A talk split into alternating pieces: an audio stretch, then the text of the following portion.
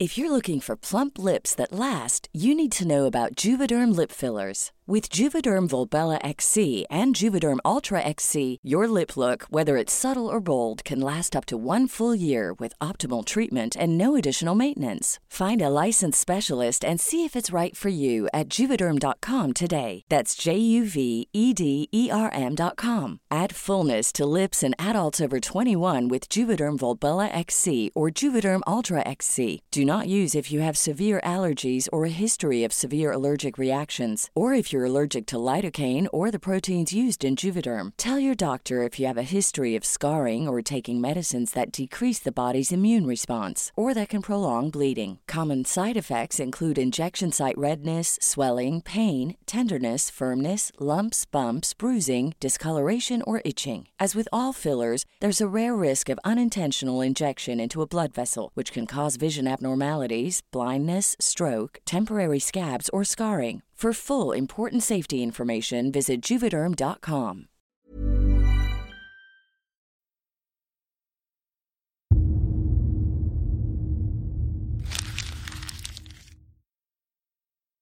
Seguirle el ritmo al país no es cosa fácil, pero en este espacio intentaremos, semana a semana y en 25 minutos, comprender juntos lo que sucede en el territorio que habitamos.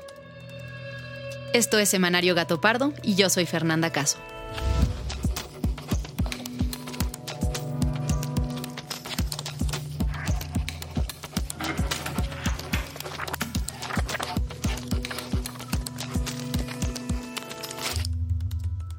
Hola, ¿cómo están? El día de hoy, antes de empezar, tengo que contarles una noticia personal. Y es que después de más de dos años en Semanario Gato Pardo, este es mi último día al frente del podcast. Me voy con un enorme pesar porque no saben cómo he aprendido estos años y cómo disfruto estar aquí cada semana con ustedes. Los voy a extrañar mucho y también voy a extrañar a Majo y Fabiola, que son extraordinarias colaboradoras. Pero parto muy agradecida por lo que han sido estas 114 semanas, intentando comprender juntos lo que sucede en el territorio que habitamos. Me voy agradecida también con toda la familia Gato Pardo y segura de que en esta nueva etapa del semanario vendrán muchas cosas buenas. Se quedará en la conducción Mauricio Montes de Oca, quien es un gran periodista. Su trabajo ha sido publicado en varios de los medios más importantes del país, entre los que están El Universal, Aristegui Noticias, BuzzFeed News, MX, Milenio y Radio Centro, donde además fue el conductor del podcast Tribu Política, que tal vez algunos de ustedes conozcan. Actualmente dirige ADN 40 Radio, es decir, tiene toda la trayectoria y talento que se puede tener y yo estoy genuinamente entusiasmada por unirme a ustedes ahora como seguidora de Semanario cada martes para escucharlo a él y a los entrevistados. Hola, mucho gusto a todos. Será un placer estar por acá. Nos escuchamos en Semanario a partir de la semana entrante. Si quieren seguir en contacto conmigo y mi trabajo, me pueden seguir en mi cuenta de Twitter, arroba fer-caso, que es donde normalmente publico, y en N+, donde a partir de ahora estaré de tiempo completo, dedicada a cubrir e investigar temas de política y elecciones rumbo al año que viene, que se ve que va a estar intenso. Ahora sí, vayamos al tema que ha estado acaparando los titulares esta semana. Hoy, con tristeza, pero un acto de congruencia con la militancia y de responsabilidad con México, anuncio nuestra renuncia al Partido Revolucionario Institucional. Desde la transición democrática en el año 2000, los medios y hasta algunos expertos han augurado la inminente muerte del PRI. 23 años después, esa profecía aún no se ha cumplido y el PRI sigue acaparando los titulares de los medios. Eso sí, en la mayoría de los casos por controversias que no lo dejan muy bien parado. Tal es el caso de la reciente renuncia al partido de los senadores Osorio Chong, Claudia Ruiz Macié, Erubiel Ávila y otros 320 priistas más. Y todo esto apenas unos días después de la renuncia al partido del exgobernador priista Omar Fayad, 15 alcaldes y los 8 diputados locales que tenía el PRI en la entidad. Es el caso del PRI. Están renunciando no solo militantes, dirigentes, porque se están dando cuenta de que ya fueron absorbidos, se los tragó este agrupamiento, este supremo poder conservador, cuyo gerente es Claudio X González Hijo. ¿Cómo es que el partido que en su momento gobernó todo el país ahora solo conserva dos estados? ¿Será que la salida de estos miembros tan importantes podría estar anunciando una grieta irreparable al interior del partido? ¿Y qué es lo que realmente está pasando hacia adentro? Con estas preguntas en mente, Majo, Fabiola y yo, que somos el equipo de investigación de Semanario Gatopardo, nos dimos a la tarea de buscar datos y entrevistas que nos permitieran entender cuál es el trasfondo de todo este controversial anuncio. Pero antes de entrar de lleno al tema, vayamos a las otras noticias de esta semana. Oigan, entre ayer y hoy México ganó dos medallas de oro en los Juegos Centroamericanos y del Caribe que se están celebrando ahorita en San Salvador. La fondista mexicana Laura Galván, campeona de los 5.000 metros en los Juegos Panamericanos de Lima en 2019, ganó el jueves pasado el primer lugar en los 10.000 metros en los Juegos Centroamericanos y del Caribe en Salvador. Nuevo récord centroamericano y del Caribe para Laura Galván. De una vez póngale el récord centroamericano y del Caribe. Lo va a votar en este instante y paren los cronómetros en este momento en 33-12. En ese mismo evento, que se celebra este año en San Salvador, el viernes pasado el fondista mexicano Víctor Zambrano ganó también la medalla de oro en la prueba varonil de los 10.000 metros de los Juegos Centroamericanos. Zambrano terminó la carrera con un tiempo de 29 minutos y 30 segundos. Ahora, Víctor buscará su calificación para los Juegos Panamericanos de Santiago 2023 a finales de este año, así como dar la marca en los siguientes meses para estar presente en los Juegos Olímpicos de París 2024. También las leyes migratorias que está discutiendo Estados Unidos, súper importante. O sea, va a afectar bien cañón a la población migrante allá. Entonces deberíamos como que mover más el tema. En febrero de este año, el gobernador de Florida, Ron DeSantis, propuso un polémico y muy cuestionable proyecto de ley migratorio que fue aprobado la semana pasada por la legislatura estatal. En palabras de Ron DeSantis, esta ley va a servir para tomar medidas contra la, entre comillas, creciente amenaza que supone la inmigración ilegal, como resultado del fracaso de la administración de Joe Biden para asegurar las fronteras, así lo dijo. Esta ley contempla sanciones penales para las personas que oculten, alberguen, transporten o protejan a quienes entraron de forma ilegal a Estados Unidos. También le exige a algunos hospitales que soliciten información sobre el estatus inmigratorio de los pacientes en los registros de admisión. Aumenta la multa máxima por emplear, contratar o referir inmigrantes en situación irregular para puestos públicos o privados. Y obliga a las empresas con más de 25 empleados a reportar el estatus migratorio de todos. La ley ya ha sido criticada por muchas organizaciones, entre ellas la Red Nacional por los Derechos de los Inmigrantes y Refugiados y la Asociación de Trabajadores Agrícolas de Florida. El presidente de México, Andrés Manuel López Obrador, también criticó, diciendo que puede conllevar a mayor discriminación para los migrantes en ese estado y pidió que nadie vote por DeSantis, quien además de ser gobernador de Florida, es aspirante republicano a la presidencia de Estados Unidos. Ni un voto Que no se vote por los que persiguen a migrantes. El 7 de julio pasado ocurrió un incendio en la plataforma Nohoch A, ubicada en el complejo Cantarel en la sonda de Campeche. Para hacer frente a la emergencia, 10 embarcaciones y 5 helicópteros se dirigieron a la zona del Golfo de México y lograron extinguir el incendio. Los equipos de rescate también lograron evacuar a 321 de los 328 trabajadores que se encontraban en la plataforma, esto al momento del incendio. Seis de ellos se encuentran lesionados. Se suscitó un siniestro en la plataforma de enlace. Estaban trabajando personal de compañía en algunas actividades y pues lamentablemente la, la detonación y bueno, que se desarrolló ese lamentable siniestro. A través de un comunicado, Pemex informó que el grupo de atención y manejo de emergencias en Ciudad del Carmen, en Campeche, se encuentra en sesión permanente atendiendo la emergencia y si se tienen más noticias, se informará puntualmente. Además, confirmó que la producción de petróleo crudo y gas se va a ver afectada en varios miles de barriles por los daños ocasionados.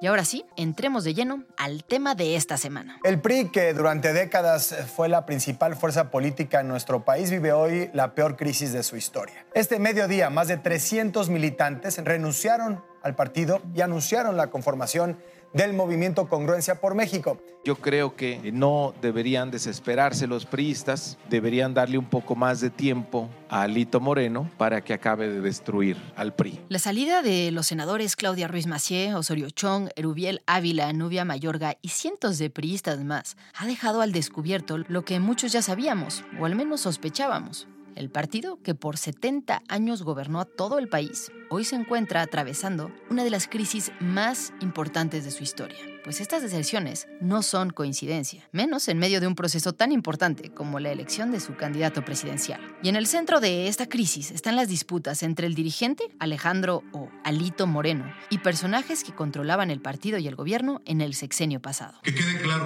Alejandro Moreno rompió con la unidad de los priistas.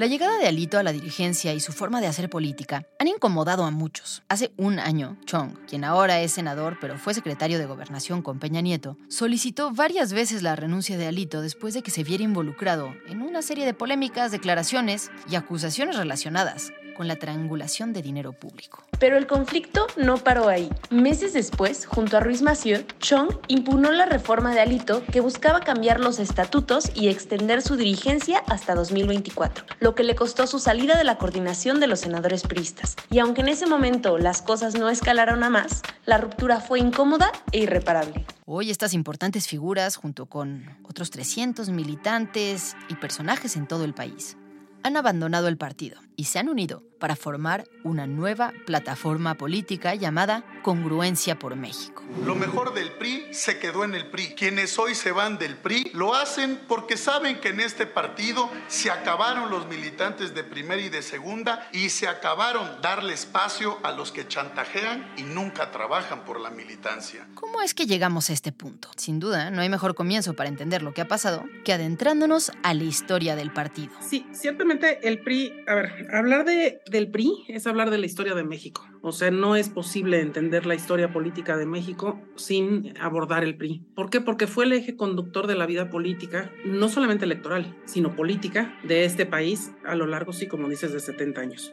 La voz que escuchas es la de Rosa María Mirón, quien es doctora en ciencia política por la UNAM y profesora de la misma universidad. Es miembro del SNI nivel 2 y entre 1999 y 2006 fue consejera electoral del Instituto Electoral del Distrito Federal. Además es autora del libro El PRI y la transición política en México. Rosa María me cuenta cómo fueron los inicios del PRI y cuál fue la clave de su éxito. Pasada la revolución, pasada la época de los caudillos, tuvo la idea genial, creo yo, este Plutarco Elías Calles, de fundar el Partido Nacional Revolucionario en 1929. En ese momento se agruparon en el PRI una serie de fuerzas políticas, caciques y, demás, y partidos, también existían unos partidos muy pequeños, muy incipientes y sobre todo regionales. Un país, desde luego, separado por distintas, distintas geografías, distintos intereses. Entonces, la idea fue centralizar estos grupos políticos y lograr tener un proyecto nacional. Este creo yo que fue la gran idea de asumida después a lo largo de los distintos liderazgos del PRI. El reportaje sobre el PRI de Bully Magnets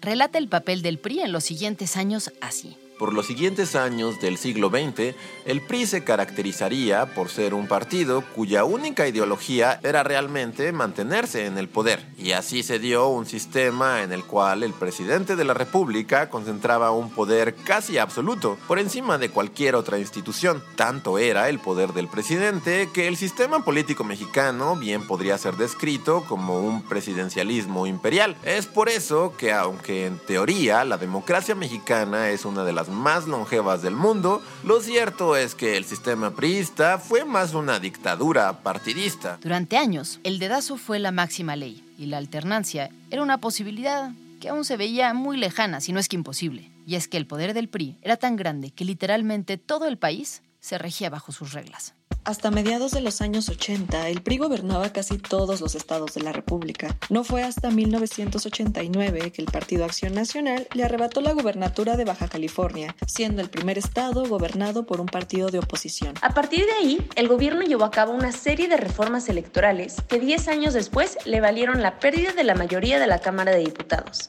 Y para el 2000, el año de la transición, el PRI ya solo gobernaba 17 estados. Actualmente ya solo tiene presencia en dos estados, Durango y Coahuila, ya que en las pasadas elecciones de junio perdieron el Estado de México, un estado que nunca antes había sido gobernado por un partido distinto. Y a pesar de que fueron perdiendo el poder con el paso del tiempo, haber mantenido el control electoral durante tantos años no es poca cosa.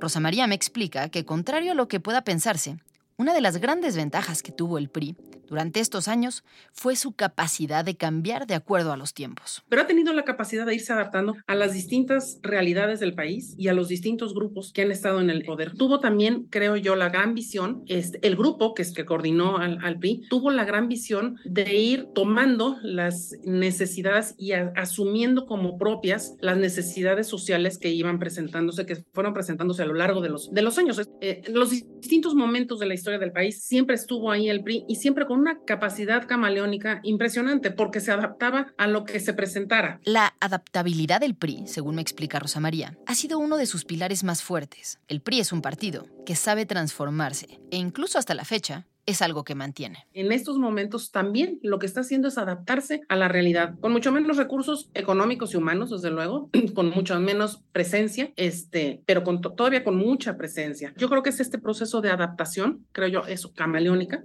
lo que ha hecho posible que hoy el PRI siga vivo, muy este, golpeado, muy mermado, muy minimizado, pero sigue vivo y sigue habiendo priistas. Es cierto, el PRI sigue vivo a pesar de todos los presagios, gracias en parte a esta capacidad de adaptarse. Pero por otra parte, gracias a lo que siempre ha sido su mayor fortaleza en las urnas, sus estructuras políticas. Y para hablar de esto, buscamos a Joy Langston, quien es doctor en ciencia política por la Universidad de Duke, es miembro del Sistema Nacional de Investigadores Nivel 3 y publicó un libro con Oxford University Press sobre la supervivencia del PRI después del 2000. Actualmente es una de las más importantes especialistas en temas de partidos políticos, campañas y clientelismo territorial en México por muchas décadas el país era rural, o sea, la gente vivía en pueblos chiquitos. Y ahí sí lo que tenías era un conjunto de liderazgos de empresarios chiquitos y medianos, de líderes de familias, de personas con control sobre transporte local,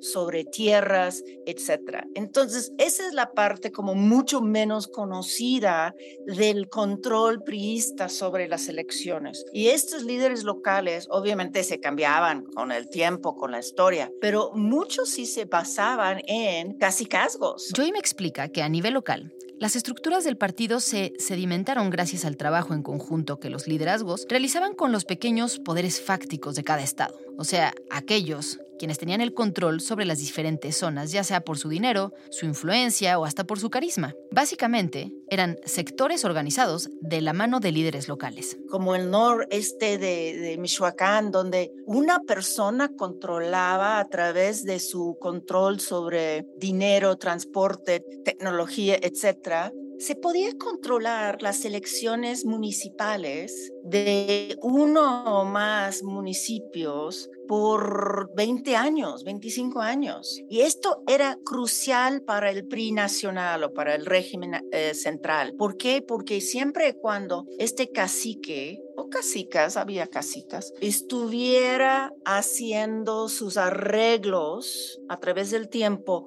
con líderes priistas, entonces todos felices. Esta persona mandaba a su gente, a sus seguidores, you cientos, cientos de personas a veces, a votar a favor del PRI. Y con eso el PRI estaba feliz. En el oriente del Estado de México, en Ixtapaluca, José Antonio Mid recibió el respaldo de la controvertida organización Antorcha Campesina. ¡Adelante, antorchistas!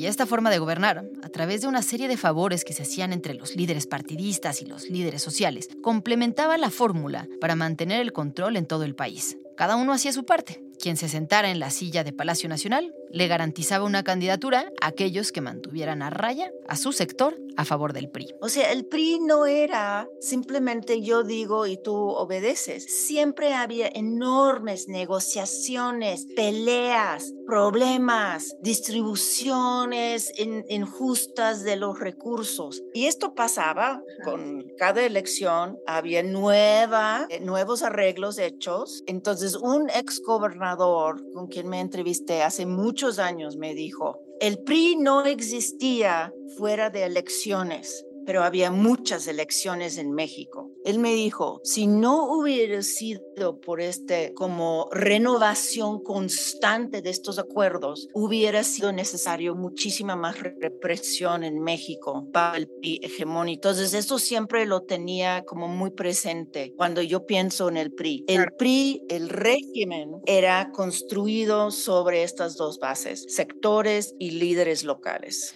Según explica Joy, la fuerza del PRI se asentaba en una serie de alianzas que dependían del trabajo de los líderes locales, encargados de entablar, renovar y sobre todo preservar sus alianzas con los sectores que les aseguraban el voto. ¿Qué ha pasado con estos liderazgos? ¿Continúan en el PRI ¿O cómo se han transformado las estructuras? Mira, hay un como antes y después de los noventas. O sea, claramente en los noventas el PRI empieza a perder capitales de los estados y gobernaturas que nunca jamás pensaban que iban a perder. Y luego pierden la mayoría este, simple en el Congreso en el 97 y luego pierden los pinos en el año 2000. Ya con eso es un, primero, es un primer rompimiento. Y lo que se nota es que dos cosas. Primero, el PRI ya establece sus bases en las gobernaturas, o sea, el CEN del PRI no puede tomar el papel que antes jugaba el presidente de México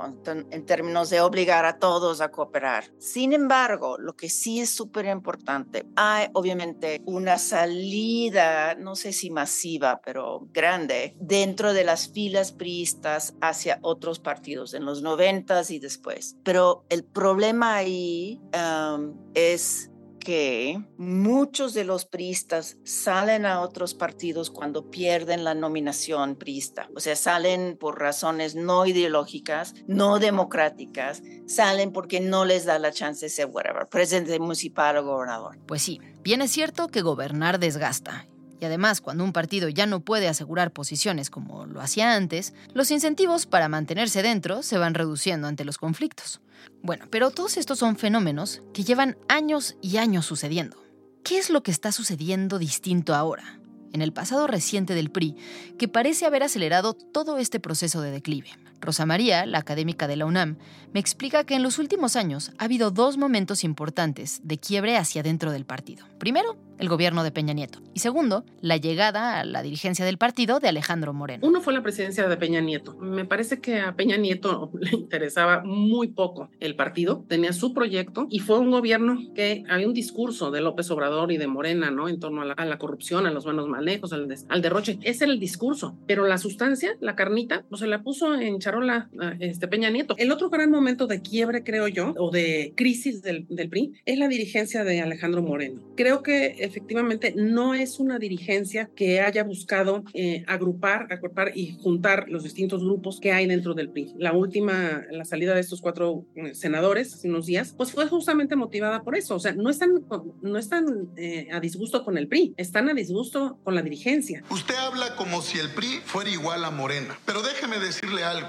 y lo peor que estaba en el PRI está de su lado. No mentir, no robar y no traicionar es letra muerta en su gobierno y en su partido. A ver, pero pongamos todo en perspectiva. Vemos que el PRI se ha ido debilitando, es cierto, esto es un hecho, pero tal como hemos visto, el PRI también ha sabido adaptarse y mantenerse, y aunque ha perdido una parte fuerte de sus estructuras, otra parte sigue muy presente. ¿Realmente esta crisis de renuncias masivas es más grave que las crisis anteriores? ¿O es simplemente un bache más en esta larga historia de un partido que se ha aferrado a mantenerse como parte de la vida política nacional? Eh, como que pareciera muy sexy hablar de la desbandada del PRI, de la muerte del PRI, de que el PRI se acabó, pero eso ha sido sexy, híjole, desde el 88 que perdimos, 89 que perdimos el primer gobierno del estado en Baja California, parece que esta narrativa vende mucho, es muy morbosa, es como muy apetitosa para quien le gusta la política leer que el PRI va a fallar, que el PRI va a desaparecer, que el PRI va a perder. Y entonces se replica. La voz que escuchas es de Paul Hospital, un priista de hueso colorado. Actualmente es vocero nacional del PRI y diputado local. Antes fue presidente del Comité Directivo Estatal del PRI, presidente del Instituto de Formación Política Jesús Reyes Heroles, también que forma parte del partido, y se ha mantenido cerca de las dirigencias nacionales del PRI desde hace varios periodos. Según defiende él, esta no es una gran crisis, como algunos la pretenden hacer ver, sino un simple conflicto interno, orquestado por unos cuantos personajes sin relevancia electoral. A ver, eh, por un lado está la comentocracia, me queda muy claro, las columnas, los columnistas quieren crear una narrativa de un PRI que ya no vale nada, de un PRI que desapareció, de un PRI que se está quedando solo, digamos, el grupo Alejandro Moreno. Pero por el otro lado, también tenemos, eh, más allá de encuestas o columnas u opiniones, tenemos números y, los números son unos solos, ¿no? O sea, opiniones puede haber 300, pero números y hechos sólidos solamente hay unos. Y entonces, a, la pregunta de qué ofrece el PRI a una alianza Va por México, ofrece prácticamente la mitad de los votos que ha obtenido la alianza Va por México. Un punto cierto tiene Paul aquí, porque aunque para muchos parezca increíble, aún hay un porcentaje enorme de la población que sigue votando fielmente por el PRI. Por ejemplo, en la elección federal del 2021, pues Acción Nacional y el PRI tienen prácticamente la misma votación en el país. Es decir, se llevan aproximadamente 100 mil votos entre uno y otro, y hablo de una elección nacional como la que viene presidencial. Pero si ya nos remontamos ahora a este último año, 2023, que hubo dos elecciones, pues más del 44% de los votos totales los aporta el PRI. Entonces, ¿qué te aporta el PRI en una alianza? Insisto, la mitad de los votos. Sí, el PRI hoy en día sigue representando votos. Y es eso justamente lo que está vendiendo el partido hacia dentro de la alianza con el PAN y el PRD. Hoy yo sí veo la alianza más fuerte que nunca, muy consolidada, inclusive ahora la semana pasada, porque este capítulo saldrá después, se registra formalmente ante el INE como esta alianza, este esfuerzo. Entonces, bueno, pues yo creo que estamos juntos y vamos a terminar juntos. Y por primera vez estoy viendo, ahora que empezó ya el proceso interno del Frente Amplio por México, que la gente de este lado, me refiero, de esta mitad del país, se va emocionando. ¿Será que el PRI va a conseguir con esta alianza en el 2024 la metamorfosis que necesita para volver a colocarse como referente en el país? ¿Va a ser suficiente para que las estructuras, que les quedan todavía, se mantengan leales y para que los jóvenes vean en ellos una opción de futuro? Sin duda, estas serán preguntas que se mantendrán en la arena política, al menos durante un año más. Y en Gato Pardo las seguiremos muy de cerca para mantenerte informado. Para este episodio, utilizamos información del texto Elecciones Federales y Concurrentes del año 2000 en el norte mexicano de Víctor Espinosa y Ana Claudia Coutigno.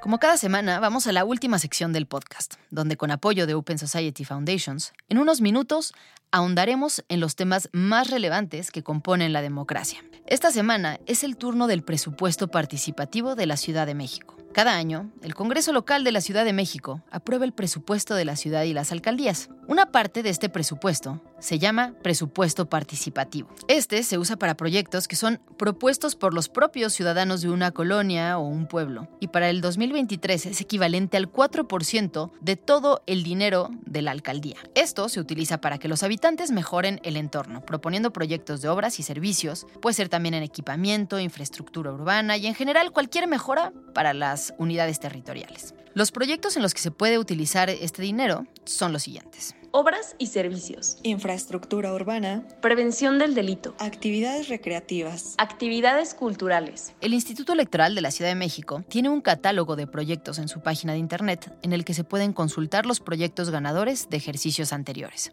La emisión de la convocatoria para el presupuesto participativo es realizada en la primera quincena de enero por el Instituto Electoral de la ciudad y para poder decidir en cuál proyecto, obra o servicio se va a invertir este dinero, los ciudadanos participan en una consulta ciudadana, es decir, una especie de votación. Esta consulta usualmente se realiza el primer domingo de mayo, siempre y cuando no haya proceso electoral ese mismo año. Todos los habitantes de la colonia pueden presentar proyectos de presupuesto ante las direcciones distritales del Instituto Electoral. Una vez verificada la viabilidad de los proyectos, la consulta se realiza el primer domingo de mayo. Posterior a la jornada electiva se convoca a una asamblea ciudadana en cada unidad territorial, a fin de dar a conocer los proyectos ganadores y se conforma el comité de ejecución y el comité de vigilancia. Esta cápsula fue patrocinada por Open Society Foundations. Muchas gracias por habernos acompañado y gracias también a quienes hicieron posible este episodio a Florencia González Guerra y Alejandra González Romo por su participación en la elaboración y edición del guion, a Fabiola Vázquez y María José Vázquez como asistentes de investigación, y a Pablo Todd de Mano Santa por la producción sonora.